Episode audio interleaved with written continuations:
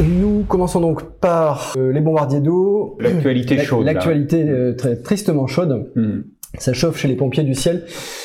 Frédéric, Marsali, peux-tu euh, nous brosser la situation? Alors la situation elle est relativement simple et elle est euh, assez unique. On a rarement eu ce genre de phénomène dans les dans les années récentes. Euh, on est dans une période de canicule très tôt dans la saison. On a des feux, des énormes feux dès le mois de juillet. Et euh, si on compare avec les années précédentes, par exemple la dernière grosse séance de canicule qu'on avait eue, c'était 2003. Et en 2003, les gros feux étaient arrivés mi-août.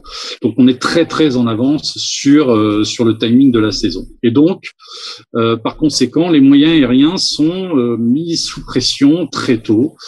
Et on sait, et Aérobuzz l'a très bien suivi, que les personnels navigants et le matériel est donc sous pression. Et le personnel navigant également parce que on a eu des, des mouvements sociaux au mois de juin qu'on a couverts où le personnel expliquait euh, n'étaient pas dans des conditions idéales pour euh, pour assurer leur mission. Et aujourd'hui, on est au cœur de la polémique puisque euh, la faiblesse des moyens est au cœur du du sujet.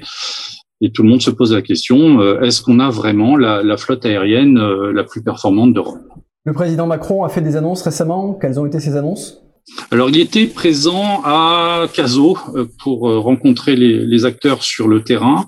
Et euh, concernant les moyens aériens, il a surtout fait une annonce euh, qui était celle de réquisitionner deux hélicoptères bombardiers d'eau supplémentaires.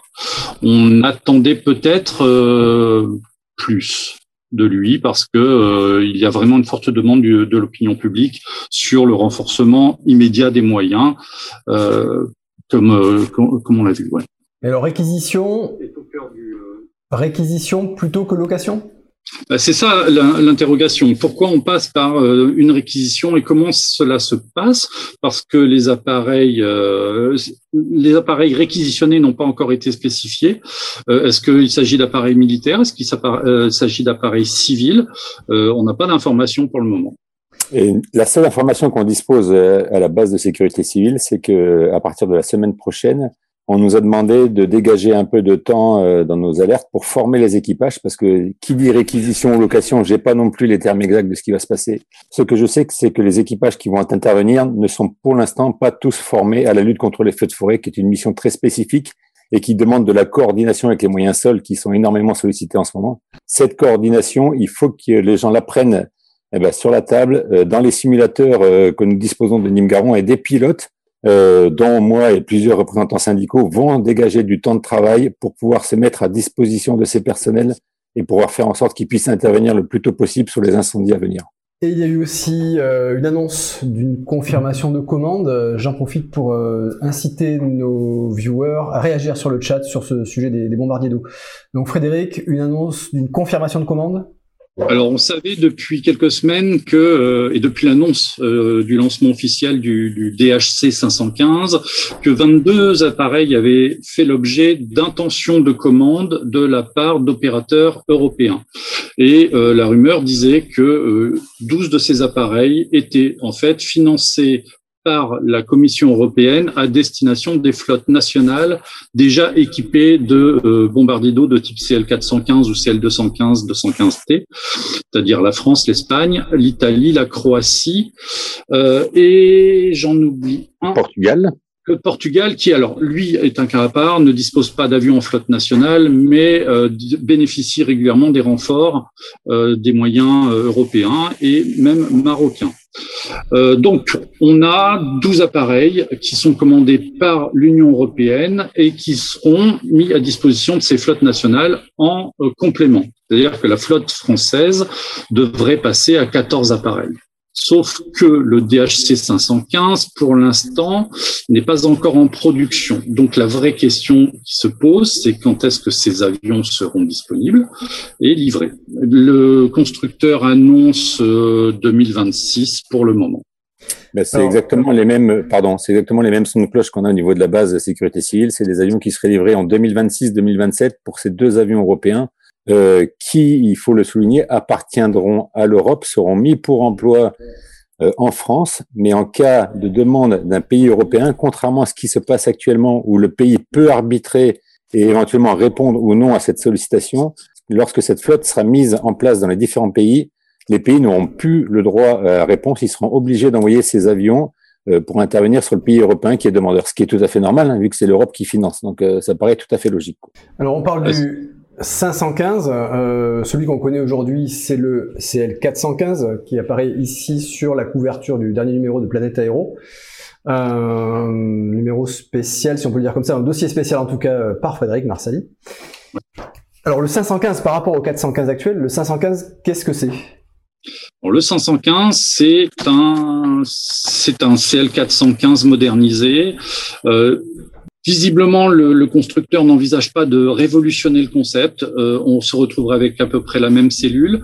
La principale différence serait au niveau de l'équipement du cockpit, avec une planche de bord modernisée, avec des écrans. Ce serait la suite avionique Proline euh, Fusion euh, de chez Rockwell Collins, il me semble, et donc euh, ce qui permettrait d'avoir un appareil plus qui s'intégrerait plus facilement dans le trafic aérien. Pour y avoir un pilote automatique aussi, ce qu'il n'y a pas sur euh, sur les 415. À l'époque où le projet a été présenté, il y a deux trois ans, euh, et qui s'appelait encore le Canadair 515, euh, enfin le Viking, expliquait qu'ils espéraient pouvoir alléger un tout petit peu l'appareil et tout gain de masse serait répercuté sur la capacité d'emport de l'avion. Euh, il s'était fixé comme limite euh, possible 7000 litres, sachant qu'ils envisageaient de ne pas atteindre les 7000 litres, mais tout gain de poids serait répercuté sur la charge utile. Est-ce qu'il y a d'autres possibilités que le 515, que le CL515 Est-ce qu'il y a d'autres Ouais, il y a, y a peu, il y a très peu d'avions euh, sur le marché sur cette catégorie d'appareils qui sont les appareils amphibies. Euh, il y a le Beriev 200 euh, qui a été évalué par la sécurité civile il y a quelques années, mais qui n'a pas été retenu. Et puis bon, le contexte politique actuel fait que cette option semble peu probable dans les années à venir. Et puis euh, il y a des projets. Il y a un projet dont Aerobuzz a parlé, qui est le Seagull, qui est promu par une start-up d'origine belge Rodford, et qui euh, est très ambitieux puisqu'il parle d'un appareil qui pourrait aller deux fois plus vite qu'un Canadair et qui emporterait deux fois plus, à à peu près 12 000 litres. Euh, ils sont à la phase de définition du projet et surtout de la collecte de fonds. c'est pour les avoir rencontrés et avoir discuté avec eux régulièrement, c'est un projet qui a l'air sérieux avec des gens qui ont les pieds sur terre. C'est pas même si les dessins de l'avion sont très originaux, avec un design très particulier. Euh, quand on discute technique avec eux, euh, on voit que ce sont pas des rêveurs, ce sont des gens qui, euh, qui connaissent l'aéronautique. Donc, mais voilà, on a un projet qui reste à financer. Et à part ces projets-là, pour le moment, donc qui sont tous des projets, enfin ces deux appareils sont des projets, sur le marché, il n'y a pas grand-chose. Et le concept Seagull, euh, qui est à base de foil, un peu comme à l'instar des voiliers des catamarans, permettrait à l'avion non pas de se poser sur la surface, mais en fait de simplement poser les foils et de surfer un petit peu en, subissant nettement moins la houle et les différentes vagues qu'on est amené à rencontrer à l'heure actuelle. c'est vrai que c'est un projet ambitieux et c'est un projet qui serait confortable et au niveau de la fatigue des équipages qui serait fantastique si ça voit le jour. Mais bon, j'ai pas plus d'infos que Frédéric pour l'instant là-dessus. Alors une image euh, de ce projet, donc le Seagull, donc en, euh, je vais dire en photo, une image de synthèse visible dans le dernier numéro de Planète Aéro donc avec ces foils, ces, ces foils très particuliers. Gilles? Oui, alors moi, ce, qui m'étonne quand même, c'est que on, on s'intéresse à, à, des sujets euh, aussi euh, euh, futuriste, euh, alors que, l'urgence c'est effectivement euh, le feu. Euh, que ce soit que ce soit pour pour fabriquer un futur avion bombardier d'eau ou ou un avion de transport, c'est c'est des programmes qui qui s'échelonnent sur de nombreuses années, surtout sur si on envisage un un, un, appareil qui, d'un point de vue aérodynamique, est aussi innovant. Donc, est-ce que, franchement, vous croyez que l'avenir passe par des, euh, des, euh, des, des, projets aussi, euh, j'allais dire, ambitieux, je serais même tenté de dire fumeux, allons-y, est-ce qu'il vaudrait pas mieux miser sur l'existant? Paris de Viking, euh, qui parie sur l'existant et sur le CL515, qui est juste une évolution du 415. Euh, c'est leur pari. Simplement, il y a beaucoup de gens aussi qui s'interrogent sur euh, le fait que c'est pas quelque chose de très ambitieux non plus, ni très révolutionnaire. Alors, c'est c'est les anciens contre les modernes, le, le, le débat permanent. Et puis surtout, et puis surtout, si je peux me permettre, c'est quand même assez étrange que l'Europe ne soit pas capable de se doter d'un avion européen amphibie. Là, le projet Seagull, il y a juste, les moteurs seraient britanniques. toute la conception est entièrement européenne. Ça fait plusieurs années que les syndicats et la direction se, posent des questions aux différents constructeurs. Airbus a été consulté à plusieurs moments et on n'a pas su répondre présent. Et du coup, on se retrouve avec un Canadair, on l'appelle comme on veut, DHC, CL415, mais ils ont un monopole mondial sur un avion qui a fait ses preuves et qui est la clé de voûte de la lutte contre les feux de forêt. Le projet le, Canadair, c'est vraiment l'avion qu'il faut en Europe parce qu'on a beaucoup d'étendue d'eau, on peut réagir très rapidement et c'est vraiment l'avion amphibie et la clé de voûte de la lutte contre les feux de forêt. Donc il faut vraiment que, il aurait fallu que l'Europe se positionne. C'est vrai qu'on peut peut-être se dire qu'on a un petit, un petit temps de retard. Si je puis me permettre, il y a le président Macron, lors de son intervention euh, à Cazaux devant les pompiers, a eu une petite phrase que peu d'observateurs ont, ont notée, mais il a parlé de euh, que dans le domaine des bombardiers d'eau, l'Europe devait récupérer sa souveraineté industrielle. Alors, est-ce que euh, quelque part il y a un projet dont personne n'aurait entendu parler et qui qui va apparaître comme comme sorti d'une boîte magique? Il y a des rumeurs. Moi, tout ce que je reçois sont des rumeurs. Je n'ai pas de confirmation, mais euh, oui, ce serait étonnant qu'il y ait. Euh, enfin, je, je, suis assez dérouté par cette déclaration en tout cas. Alors côté, euh, donc pour poursuivre sur cette insuffisance de moyens, où sont les racines de, du problème? Comment explique-t-on cette insuffisance de moyens? Eh bien, euh, une question à Christophe là. Oui, alors écoutez, c'est un problème qui, qui existe depuis de nombreuses années. Le, syndicat que je représente, les pilotes bombardiers d'eau, depuis plusieurs années, ont soulevé euh, tant le nombre, le manque de moyens que le, le problème du renouvellement de la flotte canadienne. Donc c'est pas un sujet qui est nouveau. La nouveauté, c'est que cette année, comme le disait Frédéric, est assez euh, nouvelle par rapport aux années précédentes. La dernière grosse année, grosse saison feu, c'était 2003. Depuis, l'eau a coulé sous les ponts et on n'a pas été sous les feux de la rampe ni sous la feu des projecteurs. Donc c'est un problème qui était finalement laissé un petit peu de côté parce que les saisons précédentes ne laissaient pas apparaître ce problème et ce, vieillissement et ce manque de moyens aériens. Aujourd'hui, on est confronté au problème. Malheureusement, dans le domaine de l'aéronautique, c'est pas des solutions qu'on peut trouver en 15 jours, mais c'est plutôt des solutions à 5, 6 ans. Et ben, effectivement, ben, on a, on a, on a peut-être pris un temps de retard et il faut à tout prix qu'on prenne des mesures dans l'immédiateté parce que à situation exceptionnelle, mesure exceptionnelle, il faut pas hésiter effectivement à louer et réquisitionner des hélicos parce que des avions bombardiers d'eau, il n'y en a pas disponibles actuellement. Donc des hélicos lourds pour venir nous aider cette année. Il faut également ne pas hésiter à faire appel à l'aide européenne lorsqu'elle est possible. Actuellement, tous les pays européens qui ont des feux de forêt eh ben, sont euh, à pied d'œuvre et donc euh, l'aide européenne ne pourra sans doute pas intervenir en France. Et la dernière chose, et qui est très très importante, dans l'immédiateté, il faut à tout prix que la France conserve sa stratégie de lutte contre les feux de forêt. Et c'est très important que les Français comprennent bien cela. Beaucoup de gens se sont étonnés de ne pas voir les 12 Canadaires, les 6 Dash sur les feux de Bordeaux. Il est primordial de garder une sorte de force d'intervention rapide qui soit soit à Nîmes, soit délocalisée dans des zones à risque très sévère et de façon à pouvoir éteindre les feux naissants tout de suite. Si on ne garde pas cette stratégie, ce seront plusieurs méga incendies qu'on risque de retrouver sur toute la France. Et lors des feux de Gironde, il y a plusieurs dizaines de feux qui ont été éteints par les moyens aériens et par les forces au sol. Donc c'est vraiment une stratégie qu'il faut maintenir. Chaque feu naissant doit être traité de manière instantanée et immédiate. Est-ce qu'on peut parler de disponibilité des Canadaires? Est-ce qu'on a des chiffres sur leur disponibilité? Eh bien, au moment où on a on a fait notre signal d'alarme, la disponibilité était euh, en dessous de ce qu'elle aurait dû être. On avait un quart de la flotte canadienne qui était clouée au sol. On avait un tiers de la flotte Dash qui était clouée au sol. Donc c'était proprement euh, bah, inadmissible et on a levé ce signal d'alarme, ce qui a fait d'ailleurs le buzz. Eh ben, ça tombe bien, on a aérobuzz. On a fait un peu le buzz avec cette affaire. Est-ce que c'est notre intervention qui a fait que les choses se sont améliorées? Aujourd'hui, on est plutôt de l'ordre de 11 Canadair sur 12 disponibles. Aux pannes près qui sont inhérentes à tout vol, mais là, je vais pas polémiquer là-dessus. Donc aujourd'hui, la dispo Canadair est remontée et la dispo Dash est remontée aussi, entre 5 et 6 Dash à l'heure actuelle. On voit sur les parkings de Nîmes-Garon des renforts en personnel. C'est exactement ce que nous nous dénoncions. Notre problème n'était pas vis-à-vis des mécaniciens à Nîmes qui, eux, font un travail formidable. Notre problème était vis-à-vis de la direction de la société Sabena qui n'avait pas assez de personnel, qui n'était pas capable de garder ces personnels. Des gens très compétents de Sabena sont partis parce que le traitement, sans doute salarial, n'est pas à la hauteur dans cette société. Et enfin, enfin, on manque cruellement de pièces détachées. On manque cruellement de pièces détachées. Ça fait un mois qu'un avion attend un moteur pour pouvoir euh, reprendre la ligne de vol et revoler avec ses collègues. Donc, euh, il y avait un vrai souci qu'on a soulevé. Est-ce que c'est notre intervention qui a fait que Sabena a pris ses responsabilités? Mais Écoutez, je sais pas. Tout ce qu'il faut, c'est que l'effort qui est consenti à l'heure actuelle soit maintenu pour toute la saison. Comme, comme le disait Frédéric, on est juste au début de la saison. Pour les bombardiers d'eau, mi-juillet, c'est à peine le début de la saison et on est déjà confronté à de grosses difficultés. Frédéric, de ton point de vue, quelles sont les pistes pour améliorer cette disponibilité?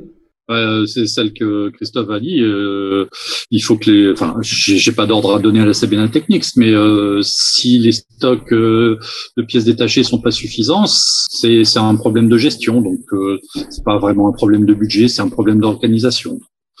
Je, sais que Christophe aussi a un autre cheval de bataille qui est important, c'est aussi euh, les hommes. Euh, juste avant l'émission, on a eu le temps de discuter cinq minutes.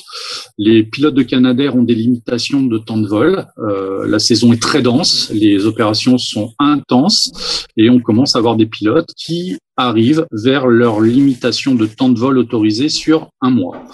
Je vais laisser Christophe expliquer tout ça. Il y a le matériel et il y a aussi les hommes qui jouent sur la disponibilité pareil. Oui, on soulevait un problème de ressources humaines à la sécurité civile. On est 16 commandants de bord pour 12 avions, donc on, on peut se dire, bah, ils sont plus de commandants de bord que d'avions, certes, mais il faut savoir que nous, on travaille deux jours et que le troisième, on se repose. Et tant mieux, parce qu'on est tellement sollicité qu'on a besoin d'une petite journée de repos de temps en temps. Et ce qu'il faut savoir également, c'est que par jour, on peut effectuer au maximum 8 heures de vol ou 60 largages. Et ça, c'est valable pour les Canadaires, pour les Dash, c'est valable pour tout le monde.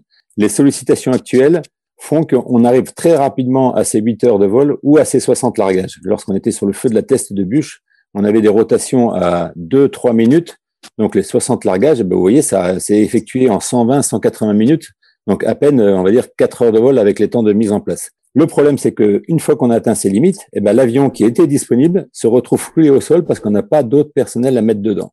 Donc le chiffre de 16 commandants de bord est insuffisant. Il était suffisant dans les années précédentes, encore une fois, parce que eh ben, on n'avait pas de feu majeur, malgré le fait que le syndicat, depuis plus de 10 ans, demande des ressources humaines supplémentaires. On a écrit un protocole à force de combat syndical avec le ministre de l'Intérieur qui a été signé le 1er juillet suite à un préavis de grève. Dans ce protocole, on nous permet de former un peu plus rapidement nos futurs commandants de bord. On nous reconnaît enfin comme métier à risque et on va essayer de travailler un peu sur l'attractivité et la fidélisation. Il faut que ce métier soit plus attractif. Les gens ne viennent plus travailler chez nous. On avait, il y a encore dix ans en arrière, plus de 120, 150 CV pour deux postes. Aujourd'hui, on a à peine 30 CV pour le même nombre de postes. Donc on n'est plus attractif, on n'a pas assez d'hommes au combat. Des mesures ont été prises, on les remarque et on s'en félicite. On remercie euh, le ministre de l'Intérieur, notre direction, d'avoir protocolisé euh, certaines mesures qui, je le répète, ont été l'issue d'un bras de fer syndical qui a commencé dès le mois de mars et qui a été excellemment bien couvert par Frédéric Marsali. Donc il y a des avancées, ces avancées, il faut les maintenir, il faut les amplifier, il faut surtout que l'État soit à la hauteur de ses engagements. On va voir ça en 2023 parce que tout est bien évidemment dépendant de loi de finances et euh, on aura les réponses dans les semaines et les mois à venir. Très bien. Merci Christophe. Euh, si Frédéric, si nous revenons au sujet des avions, des matériels, euh, où en est-on des Dash? Bah, les Dash, euh, eh ben, la nouvelle est tombée hier. Le 7, alors le Milan 79, donc qui est le cinquième appareil de la commande faite en 2017 et donc qui est le septième Dash à entrer en service à la sécurité civile, a été admis au service actif hier, euh, puisque depuis sa livraison fin juin, il était entre les mains de la DGA, pour euh, tout ce qui est euh, processus de réception de l'appareil. Donc aujourd'hui, par rapport à la semaine dernière, la sécurité civile compte un avion de plus, euh, donc un avion qui est capable de larguer 10 tonnes de retardant sur les feux. je pense que c'est un, un, outil de plus et, et, qui va compter. Si je puis me permettre, Frédéric, l'avion est arrivé fin juin, il a été bloqué au sol pour des problèmes administratifs. C'est quand même formidable. C'est quand même formidable. On, sait que cet avion arrive en juin 2022 depuis des mois et des mois.